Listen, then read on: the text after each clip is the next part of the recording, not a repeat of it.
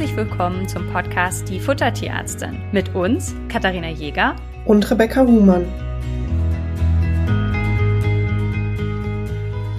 In der Behind-the-Scenes-Folge habe ich euch erzählt, dass ein Großteil meiner Patientenbesitzer zu mir kommt, weil ihre Hunde und Katzen Magen-Darm-Problem hat. Also vor allen Dingen die Hunde.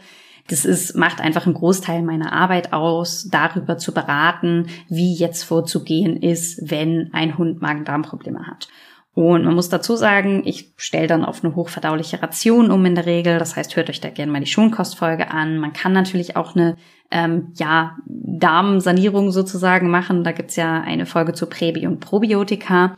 Und ich nutze im Rahmen dieser Ernährungsberatung ganz gezielt Fasern und Produkte, um das Ganze zu unterstützen. Und ihr müsst euch vorstellen, so eine Ernährungsberatung dauert halt eine Stunde, ja, wo ich mit den Leuten spreche.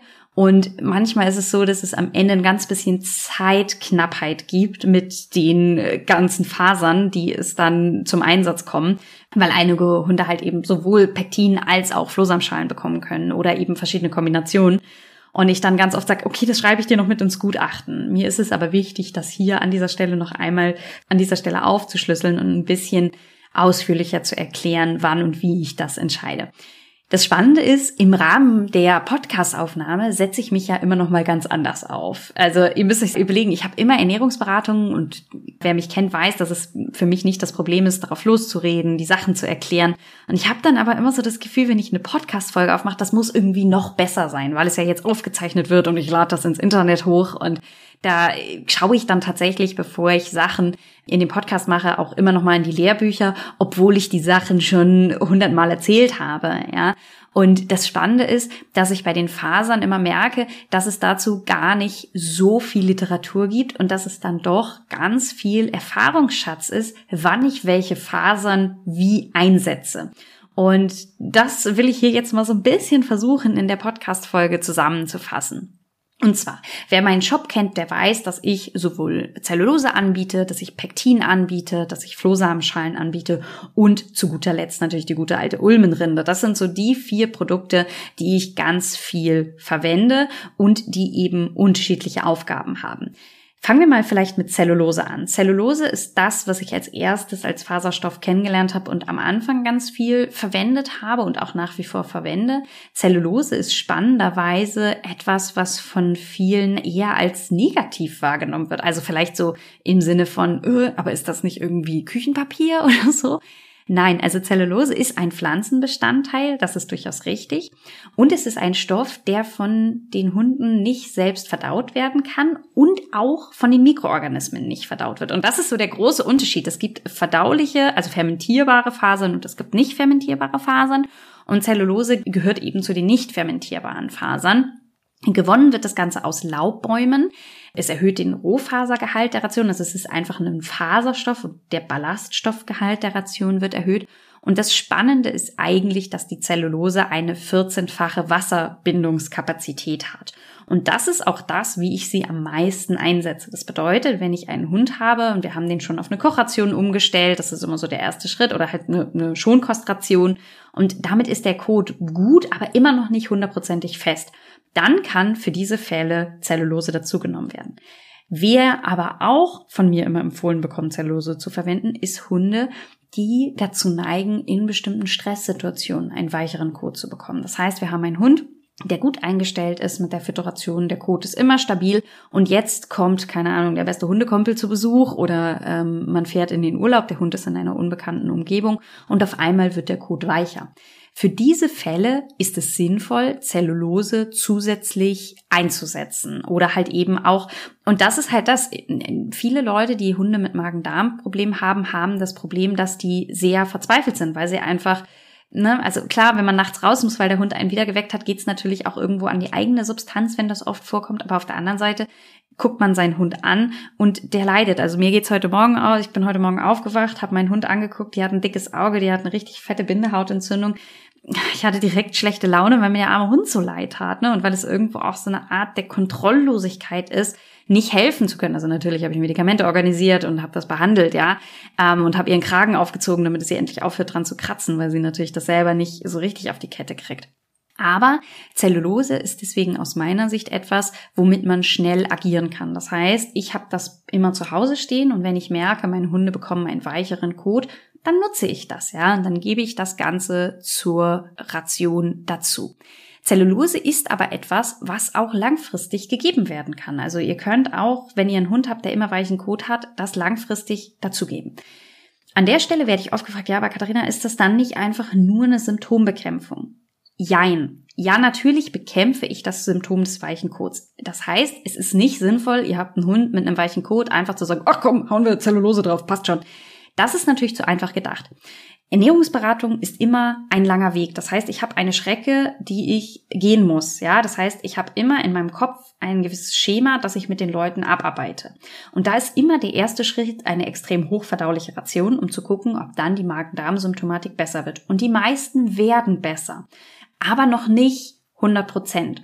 Und wenn die medizinische Abklärung vorangegangen ist, also ausgeschlossen wurde, dass keine Parasiten vorliegen, dass der Hund auch sonst gesund ist, also keine Hormon- oder Stoffwechselerkrankungen, dann spricht überhaupt nichts dagegen, diesen Hund einfach zusätzlich mit Zellulose noch zu unterstützen.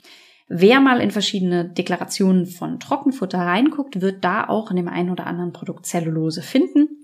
Das wird dann immer als minderwertiger Füllstoff wahrgenommen. Das ist gar nicht so. Das ist einfach, der Kot ist fester. Und man muss natürlich dazu sagen, wenn ihr als Endkunden eurem Hund etwas füttert, wie beurteilt ihr das Futter? Naja, eine große Rolle spielt, zu sagen, habe ich einen festen Kot, habe ich einen weichen Kot oder wie sieht der Kot eigentlich aus? Das heißt, dass die Hersteller natürlich auch ganz gezielt Zellulose einsetzen, damit der Kot gut ist, weil dann das Futter als gut wahrgenommen wird. Und dagegen spricht aber auch überhaupt nichts, weil einfach auch die Zellulose in vielen Diätfuttermitteln zum Einsatz kommt, einfach um den Kot fester zu machen. Und ähm, deswegen finde ich das eine gute Sache. Ich verwende das sehr gerne und ist auch immer etwas, was man ausprobieren kann. Noch dazu ist Zellulose jetzt, man stützt sich da nicht in Riesenunkosten. Die Packung hält relativ lange. Man kann das einfach mal ganz in Ruhe ausprobieren. Wichtig ist, dass ihr die Menge an Zellulose langsam steigert und nicht einfach sagt, so, jetzt ist es los. Und zu der Menge ne, ich tue mich im Podcast immer ein bisschen schwer mit den Zahlen, aber heute habe ich es ganz einfach, denn ich werde euch heute Zellulose, Flohsamschalen und Pektin vorstellen und alle drei sind mit der gleichen Dosierung zu füttern. Das heißt, ein halbes bis ein Gramm pro Kilogramm Körpergewicht. Das heißt, meine Lemon mit ihren 15 Kilo darf bis zu 15 Gramm Pektin oder Zellulose oder Flohsamenschalen am Tag bekommen. Und bei allen Produkten ist es so, dass man nicht direkt 15 Gramm in den Hund reinhaut und damit mal startet. Denn Zellulose kann auch einen kontroversen Effekt haben. Das heißt, wenn ich zu viel von der Zellulose gebe, wird der Kot wieder weicher. Das heißt, ich starte mit einer kleineren Menge. Ich empfehle meistens mit dem Drittel oder dem Viertel. Das heißt, bei Lemon würde ich ungefähr mit vier Gramm beginnen würde die auf alle Mahlzeiten gleichmäßig verteilen und würde die ein bisschen in Wasser einrühren. Das heißt, wenn ich die jetzt zu einem Trockenfutter dazugebe, dann mache ich da einen Schluck Wasser dazu, mache äh, Zellulose darüber, rühre das Ganze ähm, und dann würde ich das verfüttern. Ich kann Zellulose aber auch in Joghurt oder in andere Milchprodukte einrühren. Ich kann natürlich Zellulose mit Nassfutter mischen oder eben in der frische Fütterung. Ich finde es aber immer sinnvoll, da einfach zwei, drei Schluck Wasser drüber zu geben, das Ganze einzuweichen. Zellulose muss nicht mit warmem Wasser gemischt werden. Da könnt ihr einfach kaltes Wasser nehmen. Dann starte ich mit den vier Gramm, steigere die Menge langsam und das Spannende ist, dass jetzt bei jedem Hund die individuelle Menge unterschiedlich groß ist. Das bedeutet, dass es sein kann, dass bei Lemon jetzt die perfekte Kotkonsistenz bei 7,5 Gramm erreicht ist, dass aber auch die perfekte Menge bei 9 Gramm erreicht werden kann. Und das heißt, ich sage immer, steigert das schrittweise und irgendwann wird der Kot wieder weicher. Dann geht ihr auf die Vortagesmenge zurück. Ja, das heißt, ich steigere meine Lemon-Gramm meinetwegen auf 8 Gramm und dann merke ich, oh, hm, heute bin ich jetzt bei 8 Gramm angekommen, der Code ist ein bisschen weicher. Gestern waren wir so bei 7 Gramm, damit hat es besser funktioniert. Naja, dann gehe ich wieder auf die 7 Gramm. Wie gesagt, Zellulose kann langfristig gegeben werden oder eben bei Bedarf. Bei meinen Hündinnen, die eigentlich einen sehr guten Kot haben, außer die haben viel Stress oder irgendwelche anderen irgendwie mal Mist gefressen draußen oder so, nutze ich Zellulose nach Bedarf. Das bedeutet, ich habe es immer da und wenn ich merke, eine von beiden hat gerade ein bisschen mehr Probleme, nutze ich es, gebe es über alle Mahlzeiten gleichmäßig verteilt. Das heißt, Zellulose ist ein Produkt, das ich vor allen Dingen dann einsetze, wenn der Kot sehr weich ist. Bei dem Einsatz von Zellulose ist es so, dass die Kotmenge steigt. Also bitte wundert euch nicht, wenn ihr das verwendet, dann habt ihr mehr Kot, denn ich habe es euch eben verraten, Zellulose wird nicht verdaut. Und wenn ich natürlich eine Faser im Futter zugebe, die nicht verdaut wird, habe ich ein größeres Kotvolumen. Das ist aber überhaupt nicht schlimm und ziemlich normal.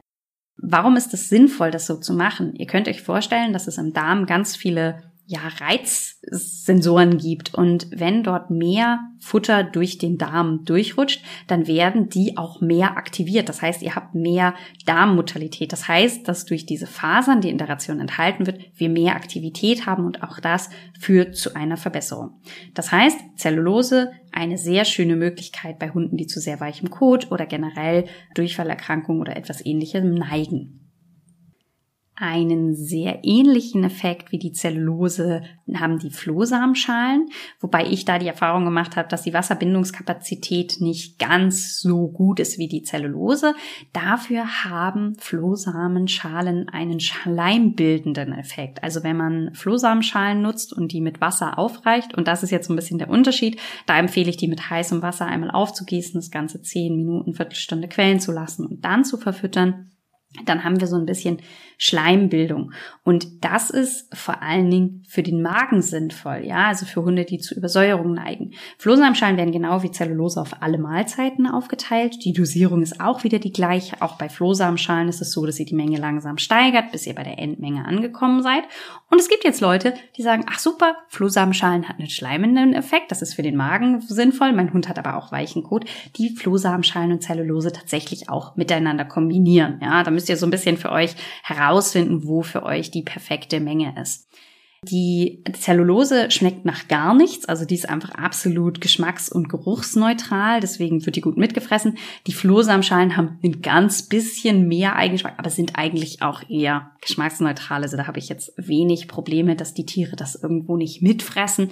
Ähm, übrigens auch bei Katzen wird Zellulose gut mitgefressen, wobei ich es da, und das ist der zweite Einsatz der Zellulose, mehr für übergewichtige Tiere nutze. Ne? Also wenn ich natürlich eine Erhöhung des Volumens habe, dann habe ich auch eine Verbesserung der Sättigung und andersrum der erhöhte Ballaststoffanteil sorgt dafür, dass der Magen-Darm-Brei auch schneller durch den Magen-Darm-Trakt rutscht und dadurch ist die Energieaufnahme ein bisschen reduziert. Das muss man natürlich beachten, wenn ich natürlich einen sehr untergewichtigen Hund habe, der sehr viel Durchfall hat, da muss man immer so ein bisschen abwägen. Ihr seht, Magen-Darm ist einfach so jeder Fall so individuell und ich kann die alle nicht über einen Kamm scheren und ähm, ich mag das auch mit jedem Besitzenden den eigenen individuellen Weg rauszufinden, aber ich versuche hier gerade einfach mal so ein bisschen allgemeingültig die verschiedenen Fasern zu erklären. Das heißt, Flohsamenschalen nutze ich vor allen Dingen dann, wenn der Hund auch zu Übersäuerung neigt und kann da eben gut eingesetzt werden, zu jeder Mahlzeit dazugegeben werden. Das heißt, ob ich mich jetzt bei einem Patienten für Flohsamenschalen oder für Zellulose entscheide, hängt meistens damit zusammen, ob ich eine Magenbeteiligung mit vorliegen habe, also ob das Tier auch eine Übersäuerung hat oder eben nicht. Das heißt, wenn nur der Darm betroffen ist, dann nutze ich nur die Zellulose. Wenn eben auch der Magen betroffen ist, dann nehme ich auch die Flohsamenschalen. Wenn ich einen Allergieverdacht habe, fühle ich mich mit der Zellulose immer noch ein ganz bisschen wohler, weil die noch reiner aufbereitet ist. Auch wenn bei der Flohsamenschalen da nichts passieren sollte, merke ich, dass ich einfach so viele Magen-Darm-Fälle begleitet habe, wo man manchmal nicht vorhersehen kann, was irgendwie nicht vertragen wird, dass ich da mit den Flohsamenschalen mal ein ganz bisschen vorsichtiger bin. Es ist sinnvoll, in der Ernährungsberatung nur einen Schritt pro Zeiteinheit zu ändern. Das heißt, wenn ihr euch dafür interessiert, Zellulose oder Flohsamenschalen zu eurer Ration dazu zu machen, nutzt eine Sache und probiert es bitte für zwei Wochen aus, ob ihr eine Verbesserung merkt oder eben nicht, bevor ihr dann die nächste Komponente dazu kommt. Die Flohsamenschalen sind genau wie die Zellulose nicht verdauliche Fasern. Kommen wir mal zu den verdaulichen Fasern. Und da habe ich auch in der Pro- und Präbiotika-Folge schon mal drüber gesprochen. Das ist nämlich vor allen Dingen das Pektin, das bei uns zum Einsatz kommt. Pektin wird aus entweder aus Apfel oder aus Karotten gewonnen. Das heißt, Ihr habt also die Wahl. Wenn ihr reines Pektin füttern wollt, gibt es das als Pulver zu kaufen, zum Beispiel auch bei uns im Shop. Alternativ können auch Karottenflocken oder Karottenmehl oder Apfeltrester oder Apfelmehl verwendet werden. Die haben alle einen sehr ähnlichen Effekt. Die Pulver sind manchmal leichter unterzurühren. Das heißt, wenn ihr einen Hund habt, der irgendwie die Karottenflocken so ein bisschen aussortiert, dann kann man das manchmal mit dem Pektinpulver ein bisschen besser machen. Und man muss natürlich die, dazu sagen, dass die Pektinmenge mit einem reinen Pektinpulver besser dosierbar ist und einfach leichter einsetzbar ist. Auch hier gilt wieder unser ein Gramm pro Kilogramm pro Hund Faustregel. Das äh, liebe ich, dass das hier alles so wunderbar in die gleiche Menge passt, ja. Und das Pektin ist anders als Zellulose oder Flohsamenschalen eine verdauliche Faser. Das heißt, dass die Mikroorganismen das Ganze nutzen. Pektin könnt ihr vor der Verfütterung mit Wasser einweichen, müsst es aber auch nicht unbedingt. Bei Pektin handelt es sich um eine fermentierbare Faser. Das bedeutet, dass die Mikroorganismen im Darm diese leicht fermentierbaren Kohlenhydrate umwandeln und zwar zu kurzkettigen Fettsäuren. Und Fettsäuren, wie der Name schon sagt, sind eben sauer und dadurch senken sie den pH-Wert im Darm. Und durch dieses Absenken des pH-Wertes passiert es, dass Ammoniak zu Ammonium umgewandelt wird. Also ihr könnt euch vorstellen, dass immer wenn pH-Werte sich verändern, verschiedene ja, Moleküle auch ihren, ihren Zustand verändern können. Und genau das passiert hier an der Stelle. Das heißt, Ammoniak wird zu Ammonium. Und dadurch wird das Ammonium mit dem Kot ausgeschieden. Und das Entscheidende ist, wenn das nicht passiert, dann würde das Ammoniak normalerweise ins Blut aufgenommen werden. Und das Ammoniak ist natürlich etwas, was der Körper loswerden möchte. Das heißt, dass dieses Ammoniak im Regelfall in die Leber transportiert wird und dort verstoffwechselt wird. Dann wird das Ganze an die Niere geliefert und aus der Niere wird es dann über den Urin ausgeschieden. Und dadurch, dass dieser Prozess verhindert wird, also wenn natürlich weniger Ammoniak im Blut aufgenommen wird, dann muss die Leber weniger arbeiten und die Niere weniger arbeiten.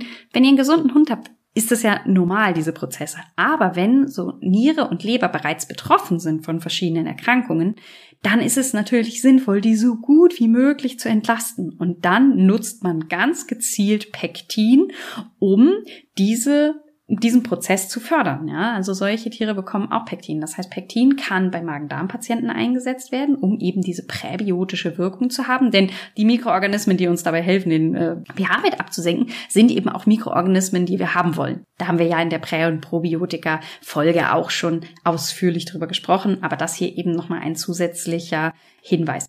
Ähm, Pektin könnt ihr auch über alle Mahlzeiten aufteilen. Ein Einweichen ist möglich, aber an dieser Stelle tatsächlich gar nicht notwendig. Also anders als bei, der, ähm, bei den Flohsamenschalen, die ihr bitte immer vorher einweicht. Also bisher haben wir besprochen Zellulose, Flohsamenschalen und Pektin. Bleibt noch die Ulmenrinde, die es auch bei mir im Shop zu kaufen gibt. Und zwar Ulmenrinde hat noch viel mehr Schleim Möglichkeiten als die Flohsamenschalen. Das heißt, wenn ihr Ulmenrinde mit Wasser einweicht, soll sich dort ein guter Schleim bilden. Und ich hatte in letzter Zeit öfter mal Anfragen von Kunden, die gesagt haben, ah, Katharina, ich habe das probiert, das wurde gar nicht so richtig schleimig. Probiert da ein bisschen mit den Wassermengen rum. Und es ist wichtig, dass man ähm, die amerikanische Rotulme nimmt oder auch die Eibischwurzel, die gibt's bei mir im Shop nicht, aber das, die hatten einen ähnlichen Effekt weil es teilweise auch andere Ulmenrinden zu kaufen gibt und die schleimen irgendwie nicht so richtig. Also ja, Botanik ist nicht so meins, ich bin ganz ehrlich, aber da unterscheiden sich die Schleimeinheiten. Ähm, bei mir im Shop ist es so, dass manchmal die Wassermenge so ein bisschen eine Rolle spielt. Das heißt, wenn ihr das Gefühl habt, nee, so richtig funktioniert das nicht, nehmt ihr ein bisschen mehr und ein bisschen weniger. Und dann ist es folgendes. Entweder ist es so, dass der Hund die Ulmenrinde tatsächlich den Schleim einfach so frisst das kann sein, indem ich die Ulmerinnen ganz bisschen mit ähm, Joghurt mische oder irgendwie noch ein bisschen Futter damit reinmache. Es gibt aber auch Hunde, die finden das echt widerlich. Und dadurch, dass es aber gut hilft, denn ihr müsst euch überlegen, dieser Schleim kleidet den Magen aus. Und wenn ich jetzt einen Hund habe, der massiv zu Übersäuerung neigt, dann ist diese Übersäuerung so ein bisschen gedämpft durch die Ulmenrinder. Und das bedeutet, wann setze ich Ulmenrinder ein? Ganz klassisch bei Hunden, die zu einem Morgeninappetenz neigen. Das heißt, wir haben ganz viele Hunde, die übersäuert sind und morgens nicht gut fressen. Und dann startet der ganze Tag schon. Da ist eigentlich der Tag schon gelaufen. Das heißt, die Leute haben einen Hund, der nicht gut frisst. Sie gehen dann zum Napf. Vielleicht erkennt sich ja gerade der ein oder andere. Man ist schon angespannt, wenn man denkt, ah, wird der Hund das gleich fressen oder wird das stehen lassen? Man stellt den Napf hin und der Hund frisst nicht und geht irgendwie mit angeekeltem Gesicht gefühlt weg und äh, straft einen, dass man nicht noch was Besseres rangeschafft hat sozusagen. Und das ist einfach ein Zeichen, dass euer Hund schon übersäuert ist. Und ne, also hört euch gerne nochmal in die Folge Übersäuerung rein. Die gibt es ja schon, das ist eine der meistgehörten Podcast-Folgen. Das heißt, Übersäuerung ist einfach ein Thema, das immer mehr Relevanz hat. Und dann ist es sinnvoll, die Ulmenrinde morgens zu geben, dann eine halbe Stunde später nochmal Futter anzubieten. Und die meisten fressen dann besser. Das ist so der Optimalfall. Es gibt aber auch, ja, Besitzer, die mischen es in jede Mahlzeit mit rein. Das funktioniert auch. Ne? Also das kann man dann eben auch machen. Ich nutze Ulmerinde am liebsten im Akutfall, dass das einfach dann für drei, vier Tage eingesetzt werden kann. Flohsamschalen, Zellulose, Pektin könnt ihr alle bedenkenlos langfristig geben.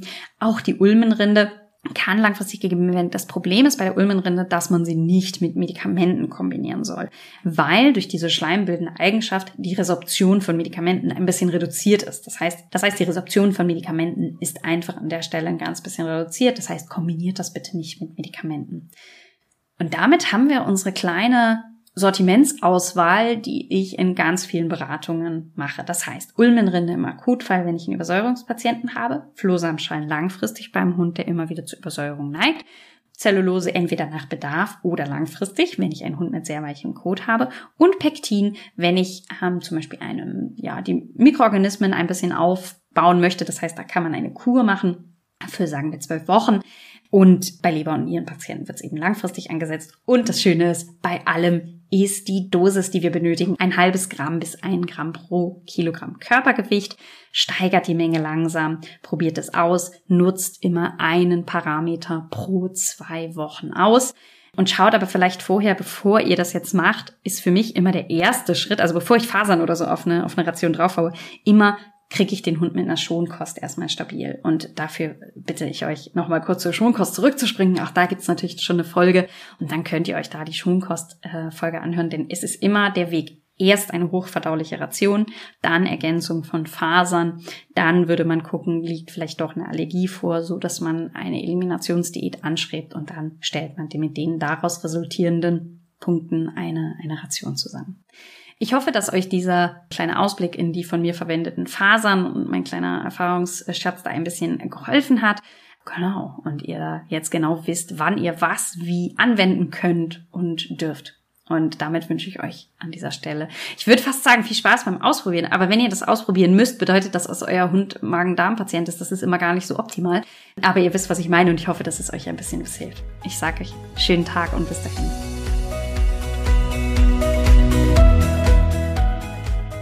Ihr wünscht euch noch mehr Fakten zum Thema Ernährung für Hund und Katze? Schaut doch gerne bei Instagram bei uns vorbei, die Futtertierärztin.